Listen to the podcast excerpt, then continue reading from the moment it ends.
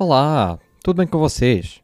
Olhem, eu estava para aqui a vasculhar o meu e-mail e entre tentativas de login falhadas na minha conta pessoal do Xvideos e novidades da coleção Outono e Inverno de Bershka, deparei-me com um e-mail muito interessante vindo de um Rajesh Edwards. Vou repetir, Rajesh Edwards. A primeira coisa que me vem à cabeça é porque é que o proprietário do restaurante indiano de duas ruas acima estaria a enviar um e-mail quando eu próprio lhe disse na cara da última vez que jantei lá um prato de chicken tikka masala que aquilo sabia a gato, mas ficou por aí. Acontece que este e-mail não tem nada a ver com o proprietário desse restaurante, mas sim de um e-mail sobre fundos de compensação à Covid-19 aos quais fui selecionado para receber. Bem, acontece que, dada ainda uma boa parte da população contraiu a doença, ainda existe um vasto grupo de pessoas que continuaria a ler este e-mail. Então, o que é que este Robin dos Bosques de nome Rajesh tinha para me oferecer? 15 milhões de dólares.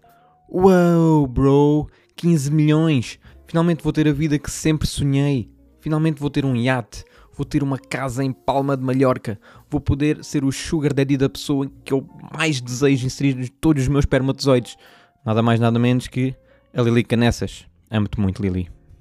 Portanto, para eu ter acesso a estes 15 milhões de dólares, tinha pura e simplesmente pagar a taxa de libertação destes fundos, que tinha um custo de 300 dólares, aos quais teria que enviar por cheque registado para um endereço postal que ele me indicou nesse próprio e-mail.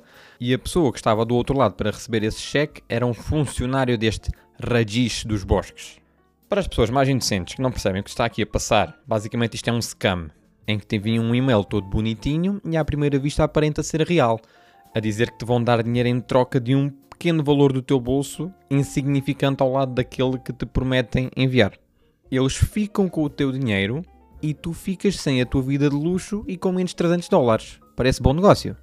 Experimentem perguntar ao Ministro das Finanças como é que ele consegue viver num país cuja média do valor das rendas das casas é superior ao ordenado mínimo. É meio que uma espécie de burla, só que legalizada. O que mais me entristece nesta situação é que existem milhares de pessoas, se não mesmo dezenas de milhares de pessoas a cair nestas burlas, sendo a maioria pessoas residentes nos Estados Unidos e de uma faixa etária já consideravelmente avançada.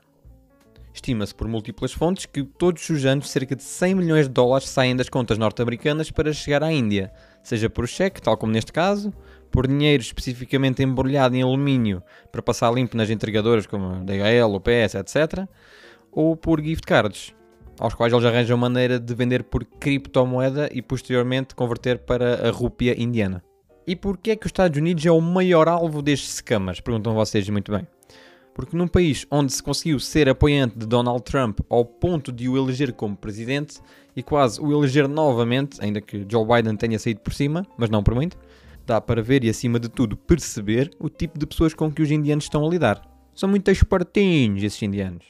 Uma pessoa vota no Donald Trump e ganha automaticamente um selo de burro e também de potencial vítima de um esquema destes.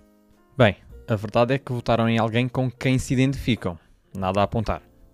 Uma pessoa brinca com a situação, mas a realidade é que um scammer na Índia é tão ou mais comum como um operador de caixa num supermercado, cá em Portugal.